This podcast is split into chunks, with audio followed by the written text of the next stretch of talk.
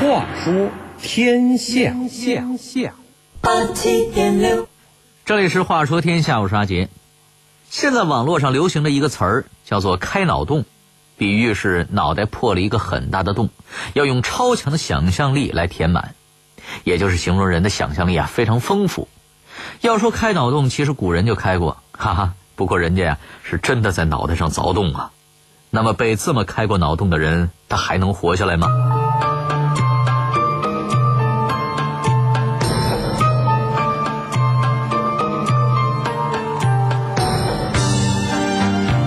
考古学家发现的带洞的头颅意味着什么？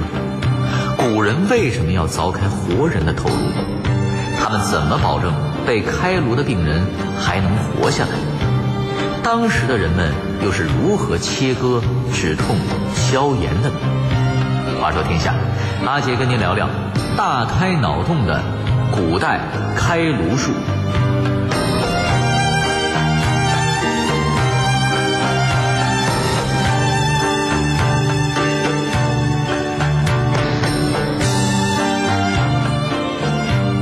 说起古人开脑洞啊，估计很多人就能联想到三国里的故事。在《三国演义》的第七十八回，华佗为曹操治头风。华佗说，要想根治这个病，就得拿斧子凿开脑子才行。多疑的曹操当然认为这是总有刁民想害朕的典型，直接就把华佗给杀了。那么，在中国古代有开脑洞成功的案例吗？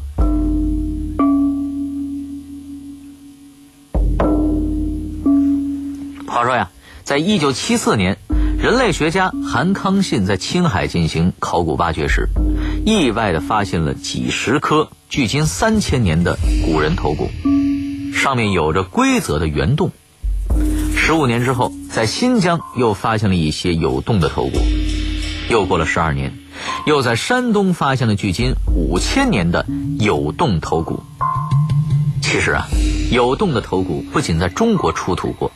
在欧洲、南美洲、太平洋的某些地区，也都曾被挖出来过。早在1865年，就有一位法国的考古学家，在法国南部的一个石器时代的陵墓中发现过这种头骨。这个头骨上的孔洞四周啊，非常的光滑，感觉像被精心打磨过，以至于这位发现它的考古学家认为，这一定是有人故意打磨的，就是啊，为了用它喝酒时不会拉嘴。这个结论倒是和十九世纪人们的思维定式挺吻合的。早期的学者们通常把史前人类视为未开化的野蛮人，他们只会用战俘的颅骨当做酒具，根本是干不出什么好事的。几年后，这个有洞的头骨落到了一位擅长解剖学的考古学家手中。这位考古学家反复研究论证之后，总结出了一个大胆的结论。那就是，头骨洞光滑的边缘其实是切下骨骼之后再生的骨组织，也就是说，将头骨切开了一个洞之后，此人还活了一段时间呢。那么，为什么要在头骨上开洞呢？古人又是用什么将坚硬的头骨切开的呢？我国的考古学家韩康信刚开始发现这些带洞的头骨时，也产生了很多类似的疑问，因为在他看来啊，这些洞非常的奇怪，有的是非常规则的圆形，有的呢是小正方形，还有的是椭圆形的。虽然形状不同，但他所发现的大部分头骨，这些孔洞的边缘都很光滑。那这些洞难道都是打仗时留下来的伤口吗？不太可能，因为如果颅骨受到外力猛烈的撞击，受力点虽然有可能缺损，但缺损位置四周也会有放射性的骨折线。可这些带动的头骨，无论是什么形状的，它们的边缘都没有骨折线，不像是撞击形成的。另外，在战争中，绝大多数人都用右手执器，受害者们往往是头部的左侧。遭到打击，可不管中国还是外国发现的这些带洞的颅骨啊，这些洞有的是开在头骨的后侧，有的呢是开在脑门上，有的甚至还开在眼眶骨上，位置也不太对。那难道是生病留下的？也不大可能啊。会腐蚀头骨的病一般有炎症啊、脑部肿瘤等等，但由病变形成的孔洞，它们的边缘都是不规则的，与这些头骨上的洞完全不一样。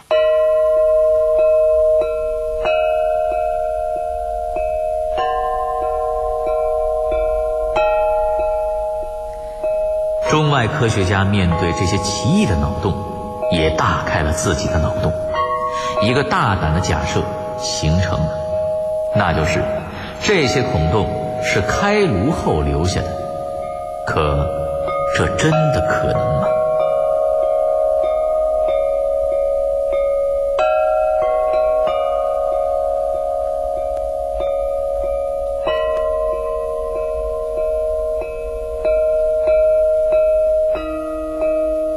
几千年前的古代人类就能做开颅手术了，这可真是脑洞大开呀！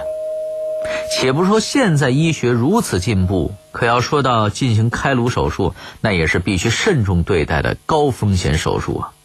止血工具、麻醉药、无菌环境、显微镜、锋利坚硬的手术器械，这些都是开颅必备的标配。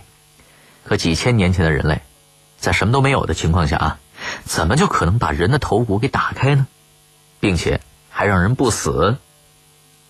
咱们还是首先来探索一下当年的开颅工具都有哪些吧。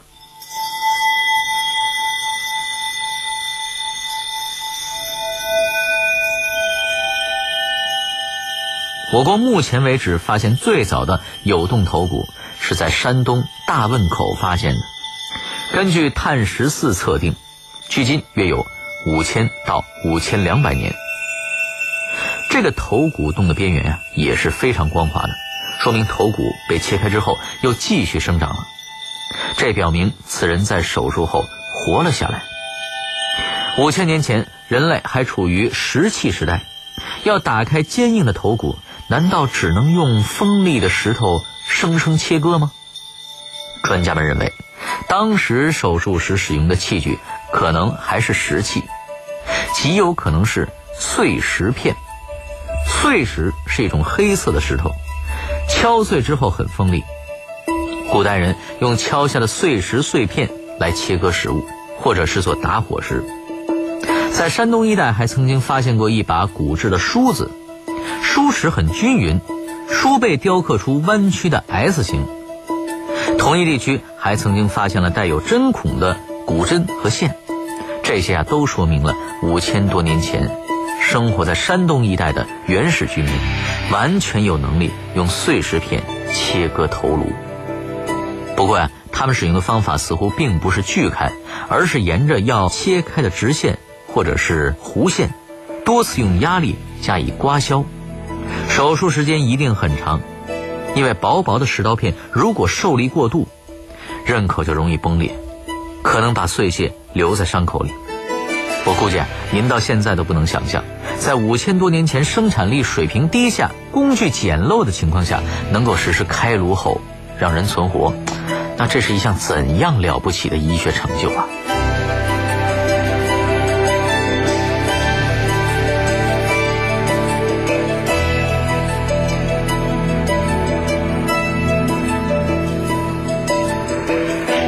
五千年前石器时代是用石头开颅，我们再去距今两千多年前的庞贝古城，看看那时候的人们用什么开颅。这个时候，铁器、青铜器已经出现了。在秘鲁的一个远古大坟场，考古学家们曾经找到了一整套令人啧舌的外科手术用具，有各种尺寸的黑曜石手术刀具，有用抹香鲸牙齿做成的小勺。有缝合用的针和线，还有绷带和棉球等等。此外，人们还找到了几具窟窿上覆盖着金箔的颅骨，这些金箔的边上还长出了新的骨组织。还有一些头骨窟窿覆盖着的是干南瓜皮儿。看来啊，几千年前的古印加医生们在做完颅骨手术之后，还对那些没有愈合的小洞安装了保护层。再后来，人们还从一位古罗马医生的墓中发现了大量的医疗器械，种类多达一百五十多种，其中许多器械今天的外科医生们并不陌生，包括解剖刀、刻度尺、药臼、药瓶等等。其中还有一些非常罕见的工具，比如用来拔箭头的铁镊子、拔牙的钳子和用来开颅骨取碎片的小凿子。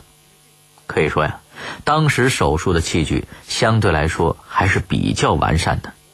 可器具的完善并不代表做手术不疼啊。我们都知道，三国时期华佗发明了麻沸散，这让外科手术的进展突飞猛进。可在麻沸散还没有被发明出来的时候，被开脑的这些人们又是如何忍受手术中的疼痛的呢？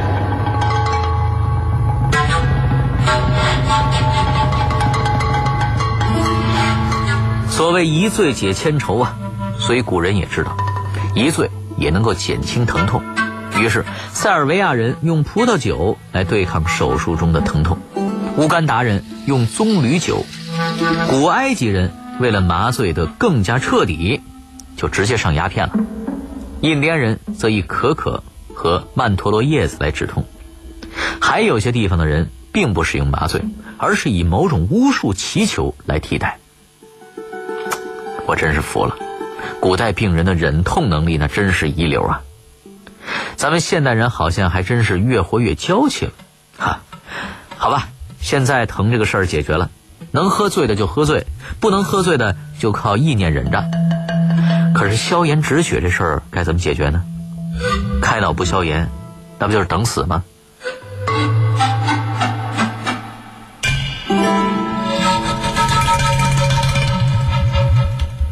这时，咱们的老祖宗药里的各种散的杀菌功能可就派上用场了。可是中药那时候没法传到外国呀。几千年前的外国人，那是用什么来消炎的呢？他们消炎的方法可就有那么点五花八门了。科学家考证，他们有可能用炭末、热沙、雪松树枝、火或者酒等来消毒。止血方面，有的用含有丰富的单宁酸的某种植物的汁液来止血，有的则是用蜂蜜、黄油、未成熟的椰子水洗涤伤口。现在听起来可真是不可思议哈，但是当年人家就是用这种方法来做开颅手术的。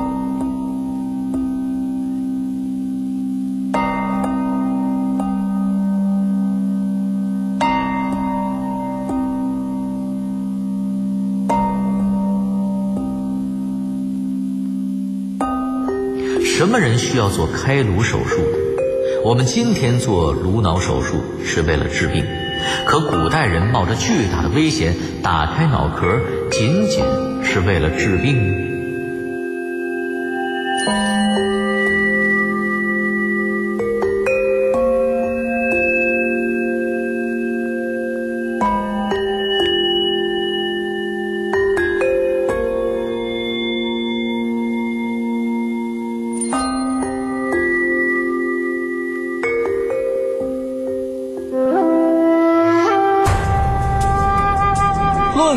今是非，问的都是活着还是不活，这是个问题。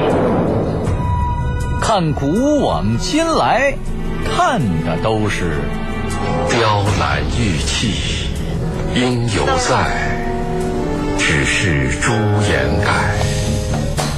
聊过去的事儿，说今天的理儿。就在每天与您相伴的《话说天下》。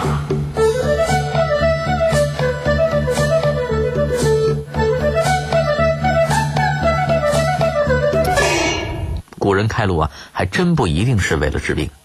一些人类学家认为，这种开颅手术是一种神秘的宗教仪式，或者是为了驱邪、祈祷或拿来祭祀用的。在很多文化里，尤其是那些崇拜头的文化中，在颅骨上开孔十分的常见。人们相信头是人体灵气所居之地，因而取自头骨中的圆盘状头骨可以驱除邪意，在战争过后，获胜者会从俘虏或者战死的敌人的头骨上直接穿洞取骨，作为对本族神的祭祀用品。祭祀完之后，就带在身上作为护身符了。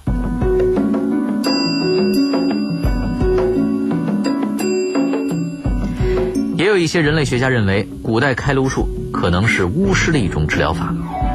古代开颅术起源于最早的巫医结合时代，他们相信，打开头骨会将寄居在病人体内的邪恶的灵魂或者恶魔放出。患者如果出现精神疾病、癫痫症、失明等症状，就可能会被巫师们认为是妖魔呀钻进了脑中附体。因此，需要实施开颅术将妖魔驱除。这种方式逐渐成为了古人治疗精神类疾病的一种方法。某些时候，病人病情会有所缓解，但这个最多不过是一种心理暗示罢了。还有一种说法就比较正规了，那就是古代开颅术啊是一种治疗一些已经被确认了的脑部疾病的方法。这些疾病包括颅骨骨折。或者受伤、严重的头疼、骨髓炎、脑炎，或者由脑部肿瘤所引起的脑部压力过高的等等病症。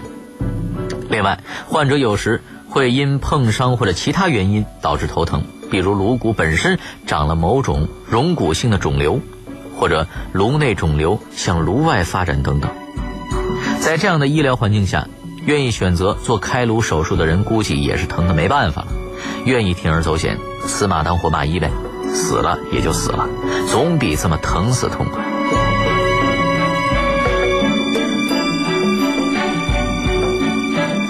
此时，医生进行开颅手术，一方面是对肿瘤进行切除，另一方面也是为了减低颅内压，以达到缓解疼痛的目的。当然了，古人们可能没有那么多的医学理论。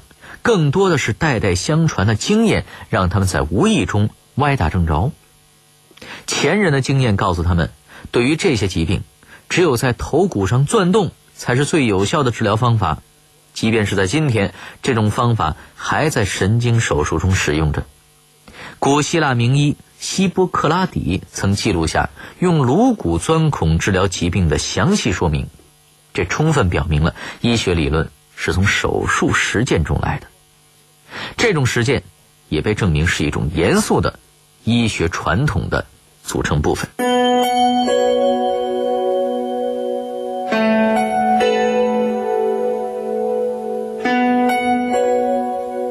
那么，在缺医少药、没有消毒的外部环境下，古时候开颅手术的成功率是多少呢？世界上第一次正式的开颅手术是什么时候做的？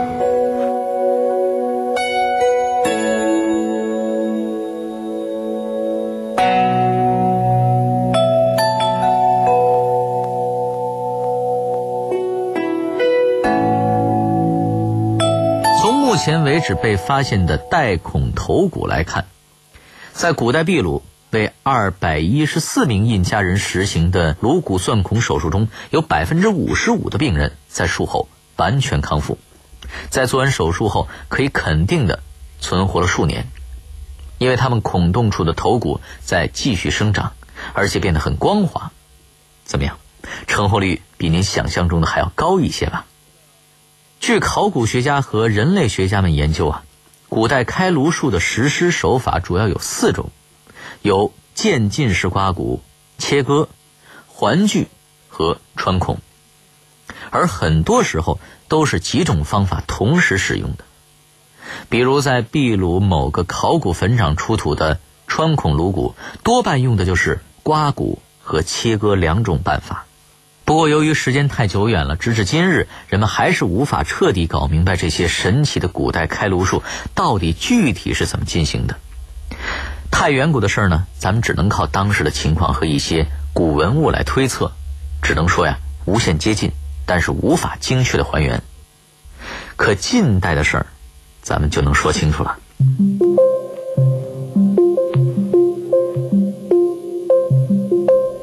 说起近代第一次有记载的开颅手术，发生在1879年。一个叫麦克埃文的大夫在英国道格拉斯第一次正式进行了开颅手术。他为一个患者成功的切除了左前颅凹扁平状脑膜瘤，获得了良好的效果。之后的几年里，他又成功的进行了好几例开颅手术。开颅术的诞生伴随着种种困难，诸如手术器械的短缺、手术经验的不足、术前术后处理不严密、术后严重脑水肿及颅内感染。这些残酷的事实也是开颅术历史上充满忧伤的一页。然而，伟大的医者在痛苦与失败面前并没有止步，而是不断的探索新的诊断及治疗技术，也在不断的涌现。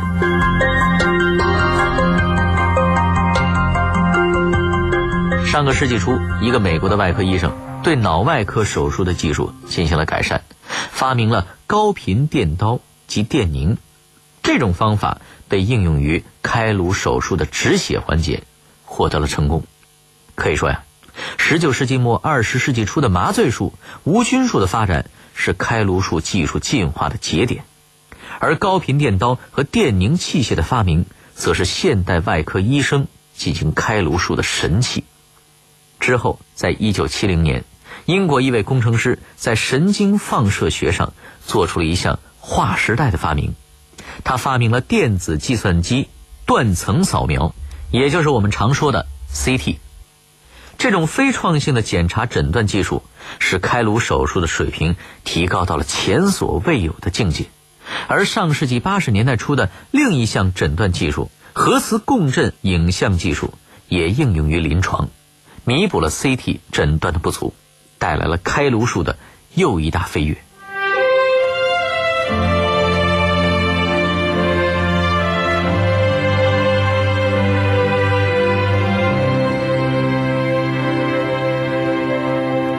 咱们今天的故事啊，既然是开脑洞的，那么在节目的最后，我们也脑洞大开一下，畅想一下未来的开颅术吧。未来随着计算机和机器人技术的飞速进步。